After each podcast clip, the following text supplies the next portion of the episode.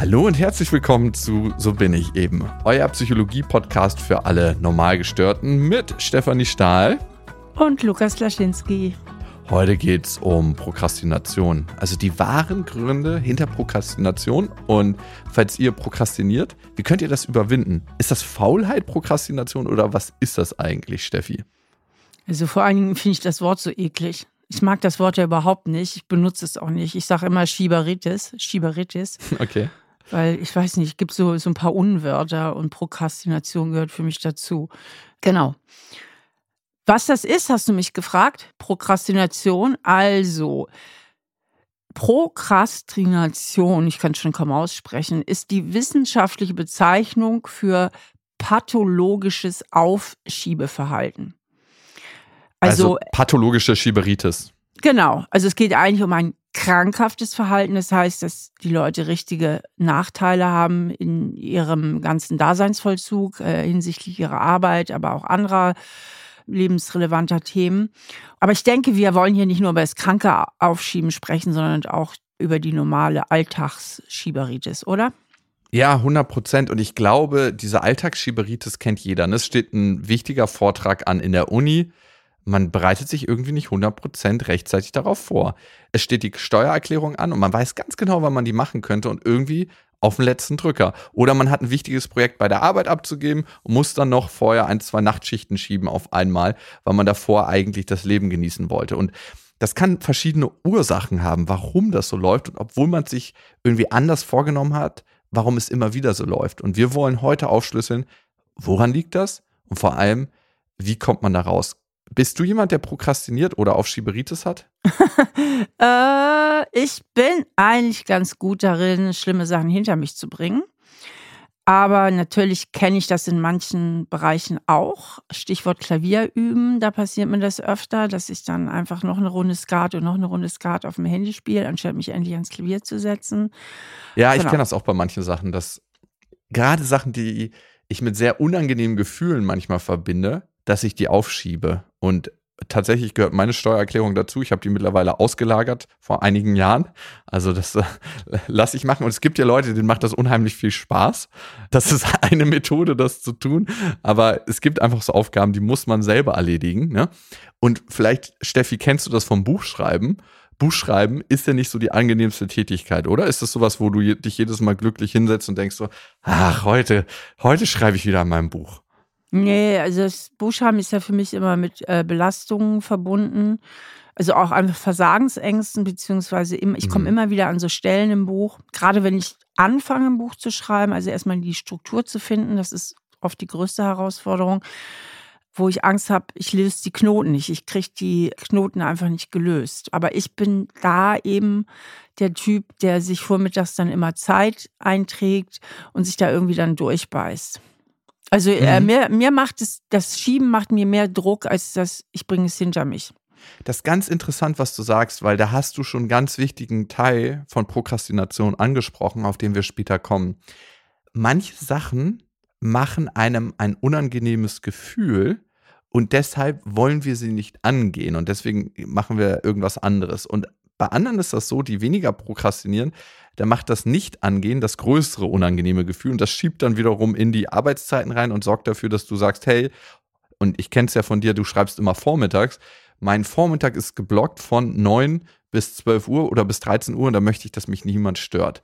Lass uns mal auf die Zahlen gucken, wie es so aussieht in Deutschland. Was schätzt du, wie viel Prozent der Deutschen haben schon finanzielle, berufliche oder gesundheitliche Nachteile erlitten, weil sie was auf die lange Bank geschoben haben? Äh, ich würde bestimmt schätzen 60 bis 70 Prozent. Es sind 82. Das ah. heißt, ah. ja, krass, vier ja. von fünf Leuten haben das schon gemacht. Und relativ viele, nämlich ein Drittel der Leute beschreiben sich selber als Aufschieber, also Leute, die sagen von sich selber, sie sind Prokrastinierer. Warum das nicht so gut ist als Selbstkonzept, kommen wir später auch drauf zu sprechen. Und ganz, ganz viele Leute sagen, sie sind Prokrastinierer, weil sie A, eine fehlende Motivation haben, fehlende Zeit, weil die Aufgaben zu anstrengend sind. Ich meine, das kennen wir. Fehlende finanzielle Ressourcen. Und was auch ein ganz, ganz wichtiger Punkt ist, und das hast du gerade so im Buch angesprochen, beim Buch ist es ja manchmal so, wenn man das anfängt zu schreiben, wo soll ich was anpacken? Ne? Also wo geht es genau los? Was ist der rote Genau. Faden, den ich hier durchziehe? Und das ist auch ein Grund. Ja, das ist wirklich auch ein Grund, dass man, man nicht weiß, wie man es überhaupt anpacken soll. Das hast du auch bei Leuten, die, was weiß ich, irgendwie Messi-Haushalt haben oder muss nicht gerade Messi sein, aber geht so in die Richtung Messi, dass sie oft gar nicht wissen, wo sie anfangen sollen und wie sie es überhaupt anpacken sollen. Ne? Also ganz normal, so wie es bei euch aussieht im Waldhaus, meinst du? Unverschämtheit, ey. Ich bin ja nun wirklich ultra Nee, ordentlich, ja. Bei dir ist es wirklich sehr, sehr ordentlich. Aber was ich auch sagen muss, bei dir ist es ordentlich, ohne dabei ungemütlich zu sein. Es gibt ja Leute, also das ist eher bei mir so der Fall, wo es, naja, wie würdest du es bei mir sagen? Ist es, ist es ordentlich, aber nicht ungemütlich, oder? Ja, würde ich auch sagen. Ich meine, Lukas, das, das sind ja alles Sachen, die sehr eng miteinander zusammenhängen, ja. Ich gehe mal gerade manchmal eine kleine Schlaufe auf mein Konzept von So bin ich eben, wo es ja um Persönlichkeitstypen geht, ne? Da haben wir ja vier Persönlichkeitsdimensionen, also unter anderem zum Beispiel ob ich eher extro oder introvertiert bin und so weiter. Und die vierte Dimension ist ja, bin ich eher locker oder bin ich eher organisiert? Und du und ich, wir sind ja beide die organisierten Typen. Und das hängt miteinander alles zusammen. Das heißt, wir sind ordentlich, wir haben ein gutes Zeitmanagement, wir sind nicht die größten Aufschieber und so weiter und so fort. Und die lockeren Typen, denen ist das mehr in die Wiege gelegt, ja. Also dieses Schieben, nicht so eine gute Zeitmanagement. Dafür haben die ein ganz großes Asset, um das ich sie auch beneide. Sie sind oft einfach kreativer. Ja, weil das Hm. kreative Gehirn kann freier denken, wenn es eben nicht so strukturiert ist, ja. Also Struktur und Kreativität sind Ja. nicht immer die besten Freunde, ne? Aber Steffi, da muss ich auch sagen, ich arbeite ja auch viel mit Leuten in der Video- und Filmbranche, ne? Und ich habe Mhm, einen Kumpel, der ist so kreativ, den, da gehst du hin, fragst ihn nach einer Idee und der haut in dem Moment, wo du ihn fragst, die perfekte Idee raus, wo du denkst, ich kann direkt mitschreiben und alles ist ein perfektes Drehbuch. Dann habe ich einen anderen Kumpel, der ist ein bisschen überlegter, dafür aber sehr strukturiert. Und rat mal, wer von den beiden auf dem Markt erfolgreicher ist. Der Letztere. Krass, ne? Obwohl er nicht die besseren Ideen hat. Der eine hat wirklich die viel, viel besseren Ideen, macht aber die kleineren Projekte, weil er sie dann irgendwie letzten Endes doch nicht umgesetzt kriegt. Die eine Idee kommt ihm ins Hirn geschoben und die andere perfekte Idee danach schiebt die gute Idee wieder runter und die wird nicht umgesetzt und umgesetzt und umgesetzt. Genau, genau. Aber das ist eben typisch für diese lockeren Typen. Und Mhm. ich äh, bin mir sicher, dass Menschen, die diese Schieberitis haben, wenn die jetzt den Persönlichkeitstest machen würden, den man ja tatsächlich auch kostenlos auf meiner Homepage machen kann, dass die ein, genau, dass die ein fettes L hinten haben für locker. Na, die allermeisten von denen. Und das ist natürlich von daher, also nach meiner Hypothese, das ist jetzt eine Hypothese, das kann ich nicht belegen. Ich vermute halt, dass diese Neigung zum Aufschieben natürlich viel auch mit Prägung zu tun hat, viel mit Psychologie zu tun hat. Darauf gehen wir auch gleich ein. Aber dass es da auch ein genetisches äh, Moment gibt, weil bei diesen Persönlichkeitstypen geht man ja davon aus, das ist eben vor allem genetisch bedingt. Also welcher Typ du bist und ob du jetzt eher ein organisierter Typ oder ein lockerer Typ bist, das hat auch viel mit Genetik zu tun. Also es ist nicht nur Prägung und ich habe Versagensangst und deswegen schiebe ich und schiebe ich, sondern auch ein bisschen eine Typenfrage. Weil zum Beispiel Versagensangst kennt jeder, ich kenne die auch sehr gut, ne? Aber ich begegne meiner Versagensangst, indem ich es anpacke und nicht indem ich es schiebe. Also je mehr ich schiebe, desto mehr türmt sich eigentlich in mir die Versagensangst, ja. Kenne ich auch. Also ich glaube, wir sind da beide ein bisschen eher durchs Tun der Versagensangst begegnen. Das ist manchmal ein gutes Mittel. Hilft jetzt nicht allen so dieser Ratschlag, so kommt einfach ins Tun, dann entgegnet ihr der Versagensangst. Ist aber natürlich ein gutes Mittel. Steffi, kurze Frage. Was meinst du, was sind die Bereiche, in denen am meisten prokrastiniert wird? Also wo findet am meisten Schieberitis statt? Also aus meiner Erfahrung als Psychotherapeutin, aber auch Lebenserfahrung, also was mein Umfeld betrifft, ganz viel Arbeit. Also Aufschieben von einer Masterarbeit. Doktoranden sind die geborenen Prokrastinierer oft, ja. Also die darfst ja gar nicht ansprechen. Was macht die Doktorarbeit? Dann, dann die schon. Also oft arbeitsbezogene Sachen, wo es eben auch um Leistung geht. Dann gerne natürlich gesundheitliche Sachen, ne? eine notwendige Vorsorge oder sich mal um irgendwas kümmern, ja, also schieben bis zum St. Nimmerleinstag. logischerweise natürlich gute Vorsätze. Ich müsste eigentlich abnehmen, ich sollte weniger rauchen, ich sollte keinen Alkohol trinken, bla bla bla. Und Sport wird auch gerne, ne? Absolut richtig. Also ja, 100 Prozent. Ja. Und das teilt sich auch auf in eigentlich so ein Viertel, ein Viertel, ein Viertel. Ne? Sport ist ein Viertel, medizinische Untersuchungen ist ein Viertel, Gesundheitsvorsätze wie weniger Alkohol, Zigaretten ist ein Viertel und die Finanzen regeln tatsächlich. Die berühmte Steuererklärung nimmt auch noch ein Viertel ein. Du hast gerade was anderes Wichtiges gesagt und zwar Doktoranden, die darf man manchmal nicht drauf ansprechen, wo stehst du gerade mit deiner Doktorarbeit. Und das Ding bei Prokrastination ist, je diffuser die Aufgabe wird, das heißt, je weniger man sie in einzelnen Schritten manifestieren kann und je weniger konkret sie ist, desto höher ist das Risiko, dass wir innerhalb dieser Aufgabe prokrastinieren. Ist ja auch klar, weil es da ganz viel Organisation braucht. Das heißt, Leute prokrastinieren weniger in der Schule, weil das alles so ein bisschen mehr eingeteilt ist, mehr Leistungsnachweise gefordert sind, aber in der Uni mehr. Und ja. kannst du das für dich auch sagen, so dass Uni eigentlich schwieriger war, sich das immer ranzuholen, sich zu motivieren als Schule? Ähm, nee. Super, Steffi. Das ist toll, dass du mit der Forschung übereinstimmst. Äh, kann ich nicht sagen. Ich hatte ja auch so einen tollen Trick als Studentin, den ich immer wieder so gerne erzähle. Vielleicht kann ich den, weil wir jetzt gerade bei der Uni sind, äh, erzählen, auch wenn wir später noch auf die Möglichkeiten kommen, äh, wie, man, wie man das besser schaffen kann, also nicht mehr aufzuschieben. Und zwar hatte ich immer diesen Trick, wenn es darum ging, für Klausuren zu lernen, und das mussten wir sehr viel, wir mussten sehr viel lernen und hatten viele und anspruchsvolle Klausuren, habe ich auch da quasi studiert wie eine Arbeitnehmerin, nämlich hauptsächlich in der Woche und auch über den Tag und nicht abends. Und mein Trick war immer, dass ich mir morgens vorgestellt habe, wenn ich wusste, ich habe jetzt wieder einen Lerntag, wie fühle ich mich heute Abend, wenn ich gelernt habe? Wie fühle ich mich dann? Mhm. Und auch das Gefühl Beschissen gefühlt und ausgelaugt. Stolz und erleichtert. So habe ich mit, ne? Mhm, und habe dieses Gefühl auch wirklich gefühlt. Und dann habe ich mir vorgestellt, und wie werde ich mich heute Abend fühlen, wenn ich nicht gelernt habe? Und dann habe ich dieses Schuldgefühl gefühlt, ne? Also dieses blöde äh, und auch so ein Versagensgefühl, so, ne? Und mit dieser Strategie habe ich mich motiviert, weil es abends ja auch dann irgendwie eine Belohnung gab. Ich habe zum Beispiel nie Nachtschichten gemacht als Studentin. Ich habe auch nie bis spät den Abend gelernt und meistens hatte ich auch am Wochenende frei, weil, wie gesagt, ich habe hab das genommen wie ein Job, wie eine Arbeitnehmerin das Studieren. Ja, und dann habe ich mich abends mit Freunden getroffen, bin auf Partys gegangen und so weiter. Und das war dann meine Belohnung. Und ich wusste, die Party wird sich zehnmal besser anfühlen, wenn ich heute gelernt habe, als wenn ich nicht gelernt habe. Und das war immer so mein Trick, mich zu motivieren. Das ist bis heute oft mein Trick. Ich fühle voraus, wie ich mich fühle, wenn ich was hinter mich gebracht habe und fühle voraus, wie ich mich fühle, wenn ich es aufgeschoben habe. Ja, das ist ein richtig, richtig guter Trick mit dem Visualisieren, dann fühlen, ne? Durchfühlen. Ja. Wie fühle ich mich?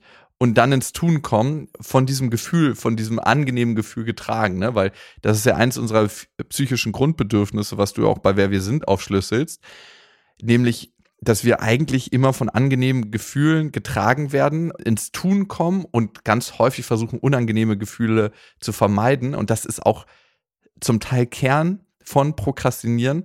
Richtig. Eigentlich erzeugt diese Aufgabe, die da auf mich wartet, so einen Stress, dass ich nicht bereit bin, dieses Stressgefühl zu ertragen. Und dann bin ich schnell mal, wenn ich nicht wach bin und nicht angeschaltet, an meinem Handy, dann versinke ich bei YouTube, dann bin ich irgendwie am Staubsaugen. Und deswegen hat das auch nichts mit Faulheit unbedingt immer zu tun, sondern eher mit Ausweichen dem Gefühl gegenüber. Ich habe mir in Vorbereitung auf unserem so bin ich eben Folge hier, wo es eben um dieses Thema ging, habe ich mir bei der Vorbereitung äh, ein YouTube TED Talk angeguckt auf YouTube von Tim Urban, Urban geschrieben. Und der hat so einen lustigen Talk, den ich allen empfehlen möchte, die sich von diesem Thema betroffen fühlen oder auch nicht betroffen fühlen, weil der ist so oder so lustig. Und er unterscheidet in seinem TED Talk drei Instanzen. Das eine ist so das rationale Ich, also was wir so als den vernünftigen Erwachsenen bezeichnen würden. Und das andere ist der ich will sofort Belohnungsaffe. Na, also auf Englisch The Instant Gratification Monkey, der sofort Belohnung haben will. Der hat ja auch so süße Zeichnungen zugemacht, der hat das so comicartig animiert. Und dieser Monkey, also dieser Ich will sofort Belohnungsaffe, der strebt halt nach der kurzfristigen Belohnung, ja. Ich kenne das ganz gut, wenn ich Aufgaben ausweiche, was ich ja im Kleinen schon tue. Ich hatte zwar eben die große Klappe, ich bringe alles hinter mich, aber im Kleinen, im Kleinen kenne ich das ganz gut. Und meine Belohnungssucht ist ja diese verdammte Skat-Daddelei am Handy, ne? Und da ist ja immer Dopamin, neues Blatt, neues Glück und, und so weiter. Ne? Steffi. Ne? Sei ehrlich, es gibt noch eine andere. Es gibt deine Buchverkäufe, wo du immer auf die Liste guckst. Das kenne ich auch bei dir. Kein Scheiß, ey. Du bist echt. doch, ist doch Das stimmt doch überhaupt nicht. Ich, ich, du immer morgens zu mir, wenn wir jetzt im Waldhaus sind und äh, Sobi-Folgen aufnehmen. So, ich hole mir mal einen kleinen Belohnungskick. Ich gehe mal auf meine Buchverkäufe. Das stimmt überhaupt nicht. Jetzt gib wenigstens zu, dass du lügst. Dann habe ich das falsch abgespeichert. Ich meine, ich glaube, das ja. so. Ich glaube, du hast es wirklich auf jeden Fall dieser kurzfristige Belohnungsaffe und den kennt ja jeder, der so nach schnellem Glück strebt. Und das hast du natürlich auch. Äh, du hast eine Steuererklärung, die ist aufwendig kompliziert und dann denkst du, ach, ich falte mal schnell die Wäsche noch zusammen. Und dieses Wäsche zusammenfalten ist ja eine Aufgabe, die so gut zu bewältigen ist und insofern auch ein kleines Glücksgefühl gibt, weil dann der Stapel da ordentlich liegt. Ne? Also 100 Prozent. Und das hängt, das erklärt er auch ganz hübsch in seinem Talk, natürlich damit zusammen, dass sich unser Gehirn so schwer tut, langfristige Folgen zu berechnen. Na, also unser Gehirn ist immer so aufs Kurzfristige ausgelegt und das hat auch was mit unserer Evolution zu tun, weil wir ja irgendwie im Wald und in der Savanne irgendwie evolutionär aufgewachsen sind und viele langfristige Aufgaben, die gab es ja überhaupt nicht. Es gab keine Steuererklärung, es gab keine Doktorarbeiten und so weiter und so fort. Also dieser Kick für den Augenblick, unser Gehirn liebt den Kick für den Augenblick. Und deswegen ist der Belohnungsaffe oft am Steuer und nicht der rationale Erwachsene. Ja, genau. Unser Präfrontalkortex, der eigentlich einsteigt, wenn wir den Raum zwischen Reiz und Reaktion aufmachen wollen. Also Reiz ist das unangenehme Gefühl, da steht eine Aufgabe an, die vielleicht manchmal unklar ist, die manchmal auch Angst macht, die vielleicht für Erschöpfung sorgen kann. Und dann kommt der kleine Affe und sagt, hey, mach doch mal lieber kurz das. Da wartet eine schöne kleine Belohnung. Wenn es anders wäre, würde es uns wahnsinnig leicht fallen abzunehmen, würden wir alle Umweltkatastrophen vorhersehen können und würden wir uns immer nur gesund ernähren. Aber es ist immer die kurzfristige Belohnung, auf die wir reagieren, weil wir evolutionär stehen geblieben sind vor 10.000 Jahren, kulturell aber schon auf der Überholspur unterwegs sind. Ja, und dann kommt auch die dritte Instanz bei dem Tim. Ähm und zwar das Panikmonster. und das tritt dann auf, ne, wenn man so lange aufgeschoben hat, bis es wirklich eigentlich nicht mehr geht. Und die Deadline ist definitiv da. Und dann kommt das Panikmonster ans Steuer, ja. Und dann wird Vollgas gegeben, aber eben auch mit echt Panik im Nacken. Also wo man dann auch nicht immer noch ganz klar denken kann. Steffi, wir sind jetzt so ein bisschen rübergeflogen über, warum prokrastiniere ich eigentlich? Ne? Und ein ganz wichtiger Grund ist ja die Angst, die hatten wir schon beschrieben, dass ich eigentlich ein fehlendes Selbstvertrauen habe und denke, hey, diese Aufgabe kann ich nicht gut erledigen und dann vermeiden wir das Gefühl der Angst, indem wir was anderes machen und das ist dann ja eigentlich auch ein Schutzmechanismus, ne? Ja, richtig. Das ist einfach so dieser Selbstschutz vor Versagensangst und auch Unlustvermeidung. Ne? Also ich gehe jetzt noch mal kurz auf unsere psychischen Grundbedürfnisse ein. Ein wichtiges ist ja auch, dass wir Unlust gerne vermeiden wollen. Und dieser Schutz vor Versagen, das bedient ja auch unser Bedürfnis nach Selbstwerterhöhung, dass wir kurzfristig, also für den Moment, immer kurzfristig gedacht, unseren Selbstwert stabilisieren, weil wir eben kein Versagenserlebnis haben. Und ja, letztlich geht es auch um Bindung, auch wieder in Kombination mit Versagensangst, so vielleicht den Anschluss an die Gruppe zu verlieren. Ne? Also wenn ich die Aufgabe verkacke, dann stehe ich dumm da, bin beschämt, äh, vielleicht will mich keiner mehr haben. Ne? Ja, das ist ein ganz, ganz wichtiger Punkt, die Angst, sich da bewusst zu machen und sich zu fragen, bin ich bereit, dieses Gefühl auch wahrzunehmen, mit diesem Gefühl zu sein? Und dann kann man dem schon viel besser entgegnen. Das andere, wo man drauf gucken muss, bei Prokrastination ist, überanstrenge ich mich eigentlich die ganze Zeit? Also bin ich eigentlich in einem reinen Erschöpfungszustand? Also gönne ich mir genügend Ruhepausen meinem Körper, meinem Geist? Oder bin ich so an meinem Limit, dass ich einfach irgendwann die Reißleine ziehen muss und gar nicht mich mehr konzentrieren kann? Richtig. Und das Ganze hat ja auch noch eine physiologische Basis, ne? Mhm. Also Wissenschaftler und Wissenschaftlerinnen gehen davon aus, dass diese Schieberitis mit einer erhöhten Aktivität der Amygdala zu tun hat. Die Amygdala ist ja das Hirnzentrum oder die Hirnregion, in der negative Emotionen, also insbesondere Angst, prozessiert werden. Ne? Das heißt, es geht wirklich so darum, irgendwie mit Angst umzugehen. Und wir haben ja nur drei Möglichkeiten. Ne? Entweder Angriff, Flucht oder Todstellen, auf Englisch Fight, Flight oder Freeze.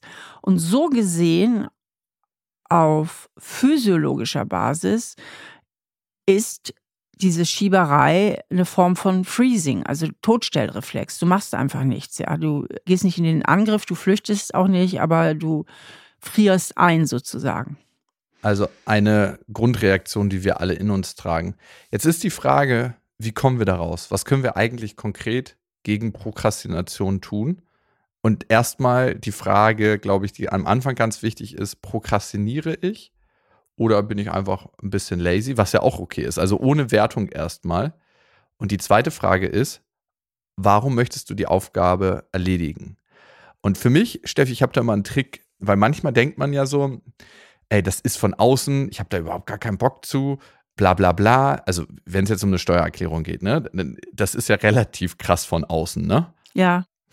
Also so, wer hat wirklich so intrinsisch Lust, eine Steuererklärung zu machen? Aber ich habe da einen kleinen Trick für mich gefunden. Ich stelle mir dann vor, okay, die Steuererklärung steht an, also mal abgesehen davon, dass ich die jetzt nicht mehr mache, aber in den Jahren, wo ich sie gemacht habe, ich stelle mir dann vor, hey, was macht der Staat dann auch Sinnvolles mit dem Geld? Davon werden Schulen gebaut. Da geht eine ganze Kette an guten Sachen los, wenn ich Steuern zahle. Und dann frage ich mich, möchte ich das? Also mal abgesehen von wie viel und so, aber erstmal möchte ich, dass auch gute Sachen mit dem Geld gemacht werden, was ich erwirtschafte. Und dann kann man von einem Ich muss bei ganz vielen Sachen auf ein Ich will kommen. Und der Switch ist dann von extrinsischer zu intrinsischer Motivation. Und das hilft. Und natürlich ist die Steuererklärung ein extremes Beispiel. Ich finde, die Gesundheit ist noch ein besseres Beispiel. Habe ich Bock, Sport zu machen? Ganz oft nicht. Ne? Aber ich weiß, ah, wie gut es mir geht dabei und dass ich lange leben will weil ich einfach auch mit meiner Tochter Zeit verbringen will, mit meinen Freunden, mit meinen liebsten Menschen um mich herum. Und dann komme ich wieder von ich muss auf ich will. Also die intrinsische Motivation ist ja immer die innere. Also wenn wir von innen heraus motiviert sind, weil wir selber überzeugt sind, die extrinsische kommt von außen. Ne? Nach dem Motto, mhm. wenn ich die Schulaufgaben nicht mache, kriege ich morgen Stress mit dem Lehrer. Das ist extrinsisch motiviert. Und je mehr innere Motivation wir haben, desto gewillter sind wir natürlich Sachen zu tun, weil wir dann ja das Gefühl haben, autonom und selbstbestimmt zu handeln. Ja, ich will das. Fühlt sich ja anders an, als ich muss das.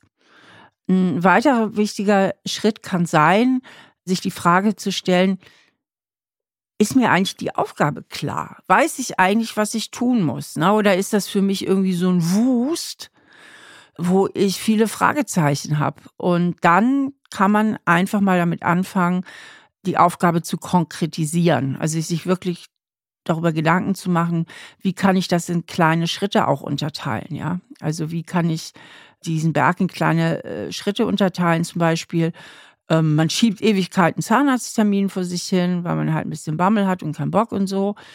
Und dann werden so kleine Schritte, ähm, so ich gehe jetzt erstmal ins Netz und suche nochmal die Telefonnummer raus von dem Zahnarzt oder ich suche mir überhaupt mal einen Zahnarzt aus, guck mal, wie da so die Bewertungen sind. Und der zweite Schritt wäre dann zu gucken, meinen Terminkalender, wann habe ich Zeit. Und der dritte, einfach anrufen oder anrufen lassen. Das mache ich oft. Ne? Ich habe ja den Luxus, dass ich ein Sekretariat habe, also Assistentinnen habe. Und gerade bei Terminen, auf die ich eigentlich gar keinen Bock habe, also eben auch oft Arzttermine oder so, sage ich dann zu meiner Assistentin Clara, Clara, könntest du mich bitte mal, könntest du mir bitte mal einen Termin beim Zahnarzt ausmachen? Und wenn er dann im Terminkalender steht, dann gehe ich auch hin. Was ist das hier eigentlich gerade für eine eklige Luxusfolge geworden? Die Steuern werden gemacht und die Termine. ja, man kann auch eine Freundin fragen oder die Mutter oder den Ehepartner ja. fragen. Also dafür braucht man kein Sekretariat. Aber, ähm, aber ich weiß, was du meinst. In dem Moment, wo ich nicht mehr nur alleine drauf gucke, und das finde ich ist auch ein wichtiger Schritt bei Prokrastination, zusammen drauf gucken. Also wenn ich zum Beispiel richtig Schwierigkeiten habe, Sport zu machen und ich möchte das gerne in meinem Leben integrieren, wenn ich damit Schwierigkeiten habe, mich zu, fürs Lernen zu motivieren, und ich möchte das im Leben integrieren, eine Buddy Experience oder eine beste Freundin Experience draus zu machen. Das heißt, man ruft jemanden an und sagt, hey, ich möchte die und die Aufgabe erledigen. Hast du auch was, was du erledigen möchtest? Lass uns zusammen treffen und das machen. Wenn man sich zum Sport verabredet, ist es tausendmal schwieriger abzusagen, als wenn man das alleine macht. Was auch immer wichtig ist, dass dieses Initiale ins Tun kommen. Was ist der kleinste, kleinste Schritt, den ich machen, den ich gehen kann, den ich heute noch erledigen kann, den ich dann schon mal mache? Auch ganz, ganz hilfreich, weil die Forschung hat gezeigt, wenn ich etwas mache, wenn es auch nur für fünf Minuten ist, bleibe ich dran. Also 80 Prozent der Leute bleiben dann dran, wenn sie erstmal den ersten kleinen Schritt gegangen sind. Das ist ziemlich hoch, finde ich. Das kann ich bestätigen und da kann ich auch noch mal was aus eigener Erfahrung erzählen. Ich habe mir zum Beispiel auferlegt, damit ich eben nicht so viel rumschiebe. Also es gibt Phasen, da spiele ich total gerne Klavier, da bin ich super gern dran. Und dann gibt es aber auch Phasen, da habe ich einfach nicht so einen Bock. Und das kennen, glaube ich, die aller, allermeisten Menschen, die ein Instrument spielen oder auch ein anderes Hobby haben, dass es so Ups und Downs gibt.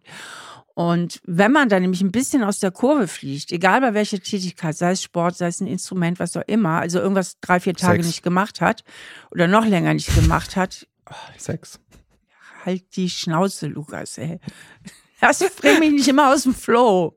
Ich bin jetzt wieder aus der Kurve geflogen. So, aber auf jeden Fall wenn man dann irgendetwas eine Zeit lang nicht gemacht hat, ist ja die Versagensangst umso höher. Deswegen hat man ja auch immer so ein bisschen Bammel wieder anzufangen. Und denken, oh, wenn ich jetzt wieder anfange mit Joggen, ne? oder oh, jetzt habe ich mehrere Tage nicht geübt, jetzt, oh, das Stück, das konnte ich ja eigentlich schon ganz gut, jetzt habe ich wieder Sachen hier verloren. Auf jeden Fall habe ich jetzt zum Beispiel mit dem Klavier gesagt, du übst jeden Tag zehn Minuten. Zehn Minuten kannst du immer schaffen. Und eigentlich wird ganz oft aus zehn Minuten eine halbe Stunde oder manchmal auch eine Stunde, ja. Das Wichtigste ist das verdammte Anfangen. Das ist das Wichtigste. Und wenn man da irgendeinen kleinen Schritt hat, einfach anfangen. Und da ist es eben auch so cool, das ist auch so ein, so ein simpler wie effektiver Trick, Aufgaben einzuteilen. Also tödlich ist zum Beispiel, man hat einen ganzen Keller aufzuräumen und man sagt, dieses Wochenende räume ich den Keller auf. Nein, man wird es nicht tun, weil man denkt, nein, es ist schönes Wetter. Scheiß auf den Keller. Aber wenn man sich sagt, ich gehe jeden Tag nach der Arbeit für eine halbe Stunde in den Keller ne? oder für eine Stunde, dann ist die Wahrscheinlichkeit, dass man es macht, viel höher. Also dass man auch solche großen Aufgaben sich einfach ein bisschen einteilt. Ich finde, gerade wenn die Aufgaben ein bisschen abstrakter werden, wenn wir von einer Doktorarbeit sprechen oder von Aufgaben in der Uni oder manche Arbeitsaufgaben sind ja auch wahnsinnig abstrakt. Klavierspielen ist irgendwie ein bisschen abstrakt als Aufgabe ist es auch immer, finde ich, wichtig zu entdecken, wann fange ich denn an zu schieben? Weil in der Psychologie geht es ja eigentlich immer nur darum, den Raum zwischen Reiz und Reaktion zu betreten. Das heißt, wo ist der Moment, wo eigentlich Stress aufkommt, weil ich jetzt schon länger nicht mehr geübt habe und weil dann sage ich mir, oh Mann, ey, du bist ja echt eine faule Nuss, du übst hier gern. Das kurz zu spüren und dann in den Präfrontalkortex zu kommen und da kann man sagen, sich selber ein Signal setzen, so, Achtung, halt, stopp das heißt, dass man diesen Mechanismus unterbricht und dann, wie gesagt, fünf Minuten in die Übung kommt und von da aus sind 80 Prozent der Leute so, dass sie weitermachen. Und das finde ich ganz gut. Und was heißt das jetzt, in den Präfrontalkortex zu kommen? Also, du hattest ja vorhin von dem kleinen Affen gesprochen, der Bedürfnisaffe, der immer rumspringt auf dem kleinen Boot, mit dem wir durch unser Leben segeln. Und dann gibt es unsere Vernunft, die eigentlich hoffentlich auch immer mal wieder am Steuer ist. Und in den Prokrastinationsmomenten sagt der Affe, nee, nee, ich übernehme jetzt mal das Ruder. Und es gilt genau da zu sagen, halt, stopp. Und wir müssen überhaupt erst realisieren, dass wir nicht gerade die Marionette unserer Gefühle sind, sondern dass die Vernunft einsteigen kann. Und wenn man sich selber da einen Mechanismus setzt, sowas wie, ah, okay, ich, ich checke gerade, dass meine Gedankenkette wieder läuft. Oh, unangenehm, ich bin jetzt hier mal weg, ich gehe bei YouTube rein. Halt, stopp. Das meine ich mit in den Präfrontalkortex, in unsere Vernunft kommen. Was ich immer als Ertappen und Umschalten bezeichne. Was viel leichter erklärt ist. ich habe so eine, so eine riesen Schleife gezogen. Okay, Ertappen und Umschalten, wir können es auch einfacher machen. Check. ähm, Steffi, eine Sache noch, die mir hilft, gerade bei unangenehmen Aufgaben, die Ausdauer verlangen. Du kennst ja die Pomodoro-Technik, ne? Ja, ja, habe ich schon von gehört. Und ich finde an der so spannend, dass es einem von außen Gerüst gibt, die manche abstrakten Aufgaben nicht haben. Also wenn man jetzt eine lange Tätigkeit macht, so Recherche zu einem Podcast-Thema, dann sich draußen Wecker stellen. Und das Wichtige ist, dass das Handy nicht im Raum ist, wenn man das jetzt als Zeitmessgerät nimmt. Und ich habe immer 25 Minuten Arbeit, 5 Minuten Pause. Und da stelle ich mir immer einen Wecker. Und in den 5 Minuten Pausen dehne ich mich, trinke einen Schluck, gehe auf Toilette, mache auch was immer. 25 Minuten, konzentrierte Arbeit, 5 Minuten Pause. 25, 5 Minuten. Und das gibt einem von außen Rahmen. Und wirklich wichtig ist, dass das Handy, und das ist nachgewiesen, aus dem Raum sein muss, weil unser Handy, wenn es neben uns liegt, mindert unsere Intelligenz, weil unsere Aufmerksamkeit abwandert auf unser Handy. Das ist einfach so. Das ist in ganz, ganz vielen Studien bewiesen. Deswegen Handy aus dem Raum, ab an den Schreibtisch. Ja, deswegen weiß ich, warum ich in den letzten Jahren so ein bisschen verblödet bin. Ich dachte, es wäre nur das Alter, aber es ist natürlich auch das Handy. ja, guter Hinweis. Das werde ich, mal, werde ich mal jetzt öfter noch beherzigen. Es gibt übrigens noch eine Methode, die heißt Eat the Frog, also frisst den Frosch. Und die geht so, dass man einfach die nervigste Aufgabe, die man hat, sofort erledigt. Also die nervigste hm. Aufgabe, die man über den Tag hat, also solange man überhaupt da zeitlich flexibel sein kann, dass man die einfach zuerst hinter sich bringt. Dann hat man die schon mal weg und dann fühlt sich alles andere leichter an. Bei Eat the Frog, das kommt ja von Mark Twain, der immer gesagt hat, ähm, wenn du morgens einen Frosch isst, lebend, dann weißt du schon mal, dass dir nichts Schlimmeres an diesem Tag passieren kann. Aber ich finde, die Hürde muss man manchmal auch erst überwinden. Aber klar, das ist einfach Arbeitsstruktur. Wie teile ich mir das ein? Habe ich A-Aufgaben, die unbedingt erledigt werden müssen, B-Aufgaben? Und wir tendieren dazu, ganz häufig so Aufgaben, die eigentlich gar nicht wichtig sind, reinzuschieben. Das kennt man ja selber. Jetzt nochmal schnell den Anruf. Mein Vater ist da Meister drin wirklich ein Meister. Ja, aber am Ende des Tages, Lukas, es geht ja wirklich viel eben auch um Versagensängste oder auch mhm. Ängste, zum Beispiel eine schlechte Diagnose oder sonst was zu haben ist doch auch immer wieder mal nach seinem Schattenkind zu gucken, guck, welche Glaubenssätze sind da, ne? also was, woher kommen diese Versagensängste, was habe ich da vielleicht für Glaubenssätze, die mich einfach auch total lähmen und eben da auch so ein bisschen im Hintergrund, also auf einer tieferen Ebene daran zu arbeiten. Ne? Zum Beispiel bei äh, Studenten fällt häufig auf, ähm, wenn die mal tiefer tauchen, warum sie so lange studieren und immer alles für sich hinschieben, dass sie Angst haben vor dem Erwachsenenleben, ja, dass sie Angst haben, im Grunde fertig werden, zu werden mit dem Studium. Und ich habe in meinem nahen Umfeld auch jemand, der ewig, ewig jetzt an der Masterarbeit arbeitet. Ich denke, sie wird auch zuhören und jetzt grinsen und schiebt und schiebt und schiebt. Nein, in der Bachelorarbeit sogar, es ist noch nicht meine Masterarbeit. Und ich glaube, sie hat einfach Angst, fertig zu werden, weil sie sich dann überlegt, ja, wie geht's dann weiter? Mhm. Also, dass man einfach mal, dass man auch mal eine Etage tiefer taucht ne, und guckt, was dient es mir oder was, was macht es, welche Glaubenssätze sind da oder hat es einfach vielleicht auch einen versteckten positiven Nutzen, der mir gar nicht so klar ist. Und wenn ich den versteckten positiven Nutzen erkenne, also was ich eben sagte, ne, vielleicht möchte ich einfach gar nicht erwachsen und ins Berufsleben rein zum Beispiel, ne, dann kann ich den natürlich auch viel besser bearbeiten. Mhm.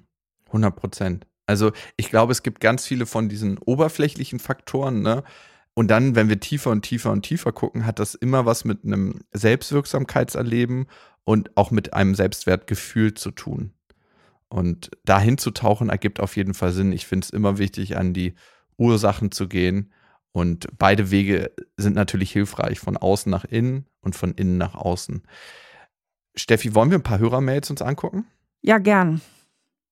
Ihr könnt uns ja schreiben an, so bin ich eben, at auf-die-ohren.com und die Christina hat uns geschrieben. Ja, Christina schreibt, was können wir tun, um uns beim Prokrastinieren, wie gesagt, ich kann es kaum aussprechen, zu ertappen und wie gelingt es uns umzuschalten? Oder anders, wie können wir den Zustand der Ohnmacht verlassen und handlungsfähig werden? Ja, das ist cool, den Zustand der Ohnmacht, da steckt schon viel drin, gell, Lukas, in dem Wording? Ja, das ist total richtig. Bei Prokrastination, glaube ich, fühlen sich viele ohnmächtig der Aufgabe gegenüber, die da auf uns wartet. Und da ist wieder, haben wir überhaupt das Zutrauen in uns, dass diese Aufgabe erledigt werden kann? Steffi, was würdest du ihr raten? Ich würde ihr raten, äh, mit diesem Ohnmachtsgefühl mal einen Moment zu sein, das im Grunde auch so ein bisschen als Schattenkind zu visualisieren, auch mal lieb mit ihm zu reden, mal so zuzuhören, was macht dir denn so Angst, mein Kleines, ne? Was ist denn so schlimm? Was glaubst du denn, was packst du nicht? Und dann wirklich vom Zustand der Erwachsenen Christina, also die beiden mal wieder trennen, diese beiden Instanzen in uns, also das vernünftige erwachsene Ich von dem kleinen Schattenkind, dass die erwachsene Christina wie eine Mama dem Kind auch mal erklärt, aber guck mal, das und das haben wir doch schon geschafft und wir müssen uns das nur ein bisschen einteilen und vielleicht einfach ein bisschen fleißig sein. Das ist zwar mm, ist zwar irgendwie jetzt gegen die Faulheit das fleißig sein, aber ey, das kriegen wir doch hin. Und ähm, genau, also einfach auch mal einen liebevollen Dialog mit sich selber gehen und sich Mut zu sprechen und auch mal noch mal ein bisschen zu verstehen, was eigentlich die wahre Ursache von diesen Ohnmachtsgefühlen ist, weil das ist ja nicht die Aufgabe, die vor einem liegt, sondern irgendwas, was tiefer in einem selbst steckt. Ja, und eine Erwartung, die ich verbinde mit dieser Aufgabe. Und ich finde, du hast was Wichtiges gesagt. Einmal äh, mit Hilfe zum Beispiel des Schattenkinds mit dem Gefühl sein. Ansonsten sind wir gelähmt von dem Gefühl oder, was wir auch gerne immer tun, ist vor dem Gefühl weglaufen. Und dann sind wir quasi an den Strüppen dieses Gefühls und sind die Marionette von dem Gefühl. Was kann sie jetzt ganz konkret machen, wenn sie mit diesem Gefühl war und sich da erkannt hat und auch liebevoll mit sich umgegangen ist? Ja, dann diese Schritte machen, die wir eben ja eigentlich auch ganz schön schon mal so ein bisschen aufgeschlüsselt haben, ne? sich das einteilen. Ich finde es immer mega, äh, sich Sachen einfach im Terminkalender einzutragen. Also einfach Tagesstrukturen, Wochenstrukturen zu machen, wo einfach auch Pausen drinstehen, wo auch andere Aufgaben drinstehen. Ich finde, das ist immer so erleichternd und hilft auch so dieses Step by Step. Und einen wichtigen Gedanken finde ich eigentlich auch immer, sich wirklich mal klar zu machen, dass die Schiebeenergie viel mehr Energie kostet, als ich bringe es hinter mich. Weil Schieben und damit verdrängen und damit sich schuldig fühlen und damit sich schlecht fühlen und damit vielleicht sogar sich äh, Selbsthass zu entwickeln. Das alles, auch an negativen Gefühlen, das kann ich 24 Stunden am Tag, sieben Tage die Woche. Also weil Schieben ist einfach endlos. Etwas nicht zu tun ist endlos, ja. Und das ist auch von sehr viel schlimmen Gefühlen begleitet. Man fühlt sich ja nicht gut beim Schieben. Es ist ja kein Happy mhm. Schieben, ne? Und dann sich klar machen, wenn ich es aber hinter mich bringe, die Zeit ist eigentlich immer umgrenzt. Also was weiß ich, wenn ich sage, ich gehe eine halbe Stunde joggen, dann ist es nach einer halben Stunde vorbei. Während das Joggen aufzuschieben, das kann ich 24 Stunden am Tag machen und mich dann immer schlecht fühlen. Und beim Joggen fühle ich mich vielleicht nur eine halbe Stunde schlecht. Das muss man sich auch mal klar machen. Total. Und was jetzt, wenn die Aufgaben ein bisschen unkonkreter werden, hilft, ganz klar sich eine Tagesstruktur zu machen, was du gesagt hast, Terminkalender, aber auch noch detaillierter eine To-Do-Liste für den Tag und wirklich zu sortieren, was sind denn meine absoluten Prioritätsaufgaben? Was ist die absolut wichtigste Aufgabe, die erledigt werden muss? Quasi der Frosch. Das unterteile ich in A-Aufgaben. Dann mache ich in B an die Aufgaben, die gut wären zu schaffen, aber die nicht unbedingt notwendig wären. Und die C-Aufgaben, wo eigentlich keiner einen Schaden hat, wenn sie nicht erledigt werden, aber die wir ganz gerne statistisch zufolge 50 Prozent unserer Zeit einschieben und dann noch machen. Und dann wirklich kontinuierlich A-Aufgaben, B und vielleicht, wenn Zeit ist, C-Aufgaben abarbeiten. Steffi, magst du mal die nächste vorlesen? Gerne. Das ist die Antea, die mir geschrieben hat oder uns geschrieben hat. Lieber Lukas, liebe Steffi, lieber Steffi steht hier. mein Partner, mit dem ich seit sechs Jahren zusammenlebe, erledigt bestimmte Dinge, wie zum Beispiel Aufgaben im Haushalt, nie rechtzeitig. Auch in Sachen Uni macht er immer alles auf den letzten Drücker. Was jedes Mal aufs Neue zu immensen Stress für ihn und für mich führt, kurz bevor seine Klausuren anstehen. Mhm. Dieses Thema ist eins unserer Hauptstreitthemen. Er entschuldigt sich jedes Mal und schwört auf Besserung, aber es ändert sich gar nichts. Hättest du oder hättet ihr ein paar Tipps für ihn, um aus diesem Muster auszubrechen? Es ist ganz lustig, dass die Antea das schreibt, weil das Thema hatte ich auch mit meiner Ex-Freundin die Mama von unserer Tochter, dass sie so ein bisschen Schieberitis hatte und ich immer dann gesagt habe, ey, erledige das doch jetzt, dann haben wir nicht so einen Stress und dann kam der Stress auf und das hat auch bei uns immer zu Streits geführt. Und ich hatte damals nie wirklich die richtigen Werkzeuge, wie ich dem entgegnen kann, was immer ein fundamentaler Fehler war von mir, mit Druck aufzubauen und zu sagen, hey, das äh, wäre schon wichtig, dass du das jetzt erledigt. Das heißt, ein weiterer externer Stressfaktor, und nicht da mitfühlend mit zu sein und zu sagen, hey, wie fühlst du dich gerade? Das ist wahrscheinlich ein sehr unangenehmes Gefühl, dass das noch nicht erledigt ist oder dass was du da gerade in dir hast. Also ich war überhaupt nie so richtig auf der Gefühlsebene mit ihr und das habe ich verpasst. Und das finde ich, ist ein wichtiger Schritt, wenn man einen Partner hat, der die Schieberitis hat oder prokrastiniert. Ja, und bei den Klausuren würde ich einfach auch empfehlen, weil das ist ja ein Thema, was nicht unmittelbar sie im Grunde angeht, komplett loslassen, komplett abgrenzen. Ihm komplett die Verantwortung übergeben. Und wenn er dann echt Stressschichten schiebt, sein eigenes Ding machen, sich mit Freundinnen verabreden. Also irgendwie, da würde ich versuchen, komplett loszulassen, da gar nicht so mit reinzugehen. Und was den Haushalt betrifft, das ist natürlich ein ärgerliches Thema, weil das natürlich beide betrifft. Das ist ja mal so nervig, wenn einer nicht mitzieht und man selber hängt mit demselben Boot. Da würde ich einfach vielleicht mal ganz konkreten Rahmen aufstellen für die, die Haushaltssachen, ja, dass man wirklich einen konkreten Plan macht aber auch vielleicht mal über ein paar Wünsche redet. Vielleicht liegen ihm ja gewisse Sachen viel mehr als andere. Deshalb zum Beispiel sagt, Wäsche, Wäsche ist überhaupt nicht mein Thema. Äh, das mache ich gerne. Ich koche auch gerne, aber ich hasse es, das Badezimmer zu putzen. Und vielleicht kann man sich auf dem Wege ja einfach annähern. Weil dann wird ja wieder aus dieser extrinsischen Motivation, du musst, du musst, du musst, ein Ich will. Ja, okay ich committe mich jetzt für die Wäsche, ne, das, das, macht, das macht mir auch nicht so viel aus. Also, dass man da auch den Schalter ein bisschen mehr wieder umlegt, indem man über Wünsche und Bedürfnisse redet und guckt, vielleicht kann man das auch so einteilen, dass jeder das macht, was ihm doch noch am meisten liegt. Steffi, lustig, dass du es gesagt hast, dieses Abgeben von Verantwortung, das war auch so ein krasses Ding bei meiner Ex-Freundin und mir. Ich habe mich immer dafür verantwortlich gefühlt, dass sie diese Klausur gut schreibt, dass sie irgendwie die Hausarbeit rechtzeitig abgibt. Und nachdem ich die Verantwortung dann bei ihr gelassen hat, hat A, eins aufgehört, mein Stresslevel, dass ich mir so wahnsinnige Sorgen gemacht habe. Und B, äh, hat sie es dann auch viel krasser erledigen können, weil ich sie damit nicht mehr gestresst habe.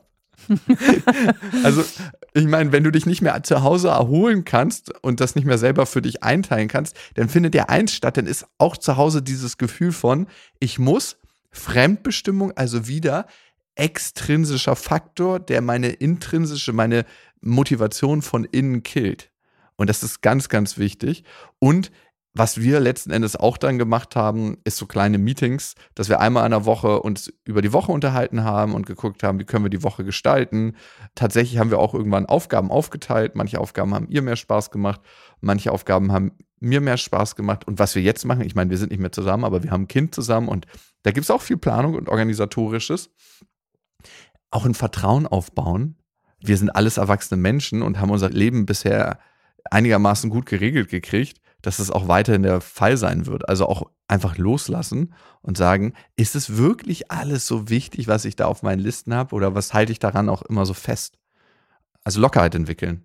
Das stimmt, das finde ich auch nochmal wichtig. So ein Aspekt, den haben wir jetzt gar nicht so lange besprochen, aber das ist ja doch nochmal ein guter Tipp, auch manche Sachen nochmal zu hinterfragen ne? und da auch ein bisschen manchmal lockerer zu lassen. Denn gerade in der Partnerschaft arten ja viele Sachen einfach auch in einen Machtkampf aus. Und da lohnt es sich immer mal einen Schritt beiseite zu treten und sich zu fragen, wie wichtig ist das jetzt eigentlich wirklich, ne? Und meistens kommt man 100%. ja dahin, eigentlich ist es überhaupt nicht wichtig. Ja, weil man ja auch immer was Größeres draus macht. Ne? Typische Situation, ja. man kommt in die Küche, äh, Mann hat gegessen, aber tut den gegessenen Teller, stellt er einfach ab, anstatt ihn gleich in die Geschirrspülmaschine zu tun. Ne? Mhm. Ich glaube, die Situation ja. kennt irgendwie jeder. Ne? Mhm. Und dann denkst du, sag mal, was soll denn das? Warum muss ich da jetzt wieder die Sachen hinterher räumen? Ne? Und dann ist man vielleicht schnell dabei, das wie so eine Respektlosigkeit zu empfinden. Und wenn man das als Respektlosigkeit interpretiert, dann ist man schnell beim Gefühl, ich ärgere mich, ja. Und so macht man sich auch ständig seine eigenen Gefühle. Und dann lohnt es sich einfach ertappen und umschalten. Moment mal, wie wichtig ist es eigentlich wirklich? Okay, er war einfach gerade einen kurzen Moment zu faul, das hat auch gar nichts mit dir selber zu tun. Tu das Ding in die Spülmaschine und gut ist, das musst du nachher auch nicht mehr thematisieren, weißt du? Es sei denn, es passiert ständig, ständig immer wieder irgendwas Größeres. Aber viele Dinge sind wirklich mit ein bisschen Toleranz auch und ein bisschen Großzügigkeit auch zu regeln, also gerade in der Partnerschaft. Aber Lukas, noch was. Du hast eben was erwähnt, was ich gerne nochmal aufgreifen würde, nämlich bei deiner Ex-Freundin, der Außendruck fiel weg es war, ich war ja nicht mehr da, quasi wie so eine Autoritätsperson, die immer sagte, du musst, du musst. das kann übrigens auch einer dieser versteckten Gründe sein, über die wir ja eben auch gesprochen haben. Was steckt eigentlich wirklich hinter meiner Schieberitis? Kann natürlich auch ein Autoritätsproblem stecken. Ne? Mhm. Dass man zu viel immer so das Gefühl hatte, schon als Kind, du musst, du musst oder du musst Leistung erbringen, ne? hier und da. Und so einen inneren rebellischen Teenager in sich hat, ne? der immer sagt, ein Scheiß muss ich, ein Scheiß muss ich das ist auch ein wichtiger Punkt, wo man wirklich mal in sich spüren kann. Ist da vielleicht auch was Rebellisches in mir, was immer so das Gefühl hat, ich muss jetzt abliefern, ich muss das, ich muss jenes. Und dann so ein Trotz in mir aufkommt, ne? so, so eine bockige Verweigerungshaltung. Also das ist wirklich ein Faden, über den man auch mal nachdenken kann, also ein innerer roter Faden. Und ich finde, du hast auch noch mal gerade eine ganz wichtige Sache gesagt. Dieses Tellerbeispiel ist ja exemplarisch für den Klodeckel, es ist exemplarisch für irgendwelche zu, nicht zugedrehten Zahnpastatuben. Wir nehmen das ganz oft zu uns als respektloses Verhalten uns gegenüber, aber wenn wir mal wirklich darüber nachdenken, was hat die scheiß Zahnpasta eigentlich mit uns zu tun? Oder mein Kompagnon, mein Geschäftspartner und bester Freund, der immer reinkommt und als erstes seine Jacke so auf die Couch donnert. Kriege ich einen richtigen Wutanfall innerlich. Aber dann wenn, weil ich denke so, ich habe unser Büro schön eingerichtet, ich habe für die ganzen Möbel gesorgt, ich freue mich immer, wenn alles schön und ordentlich aussieht und er gibt einen Fuck. Wirklich, er ist wirklich so einer, der so auch seine Schuhe auszieht und die dann so wegschleudert, wenn er ins Hotel kommt. Kennst du so Leute? Mhm. Mhm. Da kriege ich direkt Wut. Aber ich habe das früher als Angriff auf mich genommen, als diesen Raum, den ich für uns kreiert habe. Und heute ist es einfach so, das ist einfach er und das ist ein kleiner Teil seines Verhaltens.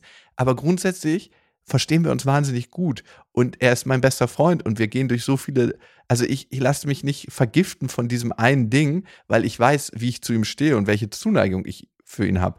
Und deswegen kann ich über viele Sachen einfach hinwegschauen, weil ich die nicht zu mir nehme und weil ich einfach mal aufs größere Ganze gucke und mich nicht so verhedder in diesem einen kleinen Scheißverhalten. Richtig aufs große Ganze gucken, das finde ich gut. Immer wieder den Blick auf Weitwinkel öffnen und sich nicht so extrem rein fokussieren. Wunderbar, Ab Lukas. Ich glaube, Der Adler sein. ich glaube, wir haben jetzt einiges erzählt, mhm. womit unsere Zuhörerinnen und Zuhörer hoffentlich was anfangen können, das ein oder andere sich aus der Folge ziehen können. Und ähm, wir haben noch ein paar andere Nuggets für euch. Also wenn ihr sagt, hey, das Thema Psychologie interessiert mich, haben wir ganz, ganz viele weitere leicht konsumierbare Tipps. Und wenn ihr mal wieder irgendwie einen Ort zum Prokrastinieren sucht, Instagram. Stefanie Stahl einmal und Lukas.Klaschinski und Sie ist eröffnet, die Pforten sind auf von der Stefanie Stahl Akademie. Da könnt ihr euch ganz, ganz wichtigen Lebensthemen widmen in Videokursen. Äh, Steffi leitet durch diese Kurse. Ich bin immer mal wieder an deiner Seite, gebe Beispiele und ähm, bringe so ein bisschen kleine Praxissachen rein, erzähle auch aus meinem eigenen Leben.